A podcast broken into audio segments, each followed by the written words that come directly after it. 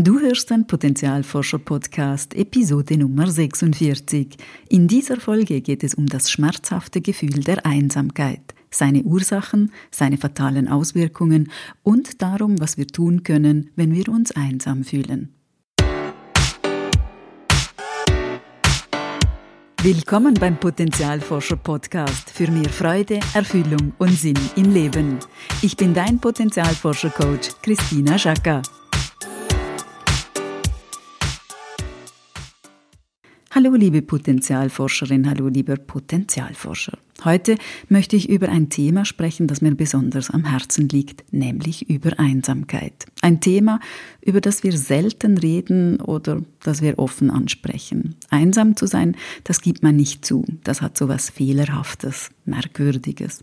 Dafür schämen wir uns und halten es deshalb geheim. Aber seien wir ehrlich, wir alle Wirklich, wir alle kennen dieses Gefühl, wenn wir uns alleine oder unter vielen Menschen, vielleicht sogar Freunden oder Arbeitskollegen, einsam fühlen.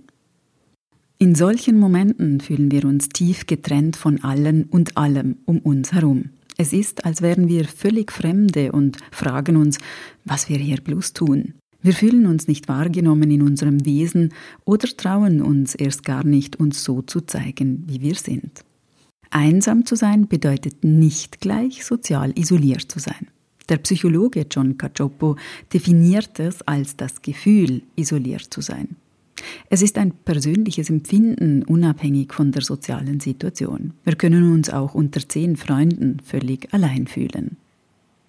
Der Gehirnforscher und Autor Manfred Spitzer nennt Einsamkeit die neue Epidemie, schmerzhaft, ansteckend und tödlich. Ja, tödlich.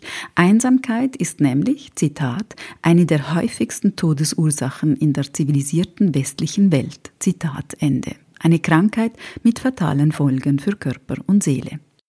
Auch wenn es erst seltsam klingt, Einsamkeit macht uns tatsächlich krank. Sie löst Stress in uns aus, schwächt dadurch das Immunsystem und einsame Menschen sind anfälliger für Herzinfarkte, Schlaganfälle, Depressionen, Demenz oder sogar Krebs.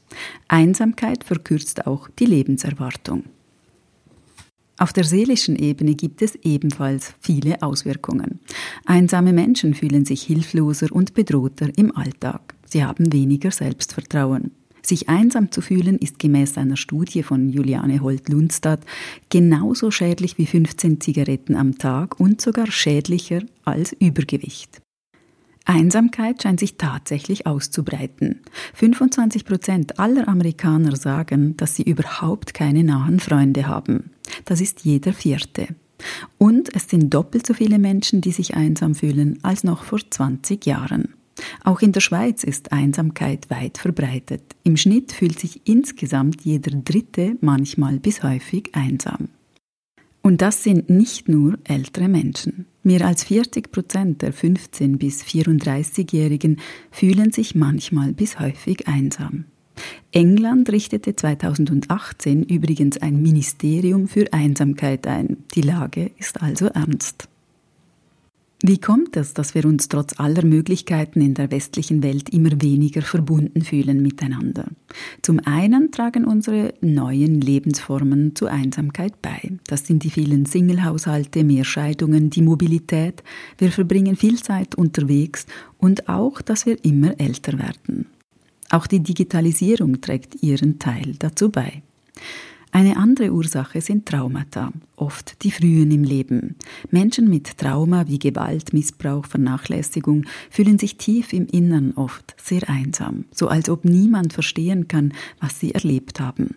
Oft wurde ihr Schmerz, den sie als Kind durchleben mussten, auch von niemandem gesehen oder wahrgenommen. Da war niemand, der geholfen hat. Trauma trennt uns nicht nur von anderen, sondern auch von uns selbst wenn ich keinen Zugang zu meinem Inneren habe, mich nicht zeigen kann oder mich nicht getraue zu zeigen, wie ich wirklich bin und auch nicht den Schmerz in mir, dann fühle ich keine Verbundenheit. Diese innere Trennung war früher eine Hilfe, um zu überleben, heute macht sie uns einsam. Aber Achtung, es ist ganz wichtig, hier vorsichtig, sanft und verständnisvoll zu sein und sich vor allem professionelle Hilfe zu holen. Einsame Menschen ziehen sich auch eher zurück und heizen damit den Teufelskreislauf der Einsamkeit weiter an. Im Einsamkeitsmodus interpretieren wir soziale Situationen auch öfters negativ. Der Selbstwert sinkt und wir meiden dadurch Begegnungen, die heilsam sein könnten. Besonders schlimm ist es, wenn wir zurückgestoßen oder ausgeschlossen werden. Dann meinen wir, dass mit uns etwas nicht richtig ist, etwas nicht stimmt und ziehen uns noch weiter zurück. Der Selbstkritiker hat freie Bahn und wird in der Regel auch besonders laut. Sich einsam zu fühlen ist alles andere als angenehm. Es ist schwer und schmerzt körperlich. Dennoch ist es ein wichtiges Gefühl, denn es hat eine wichtige biologische Funktion. Gemäß John Cacioppo hat Einsamkeit einen evolutionären Hintergrund. Das Einsamkeitsgefühl warnt uns vor der Gefahr, isoliert zu werden, was tödlich sein kann für uns. Sich ab und zu einsam zu fühlen ist normal. Es ist ein wichtiges Zeichen, dass wir aktiv werden sollten, statt uns zurückzuziehen. Es ist ein Zeichen, dass wir uns gerade jetzt in diesem Moment getrennt fühlen von uns und anderen und dass wir diese Verbindung unbedingt wieder aufnehmen sollten.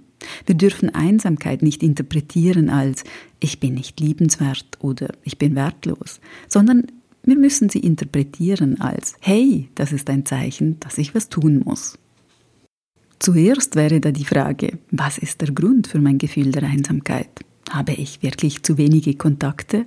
Habe ich die letzte Zeit zu viel gearbeitet und meine Bedürfnisse vernachlässigt? Habe ich den Fokus zu sehr auf andere gerichtet? Fühle ich mich allein unter Freunden oder in der Partnerschaft?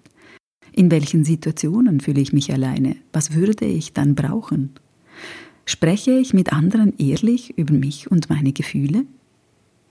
Aus diesen Fragen ergeben sich weitere. Zum Beispiel, welche ganz kleinen Schritte könnte ich tun, Wem könnte ich mich anvertrauen? Einer Kollegin, einer Bekannten, einem Nachbar, dem Partner, einer Therapeutin? Gerade wenn wir uns einsam fühlen, ist es zentral, uns anderen zuzumuten, uns Hilfe zu suchen, uns anderen zu öffnen und uns zu zeigen. All das vermeiden wir ja oft leider, wenn wir uns einsam fühlen. Hilfreich ist es auch, Dinge zu tun, die Sinn stiften, wie zum Beispiel ein freiwilliges Engagement oder der Nachbarin helfen. Sinn ist ein starkes Gegenmittel zur Einsamkeit.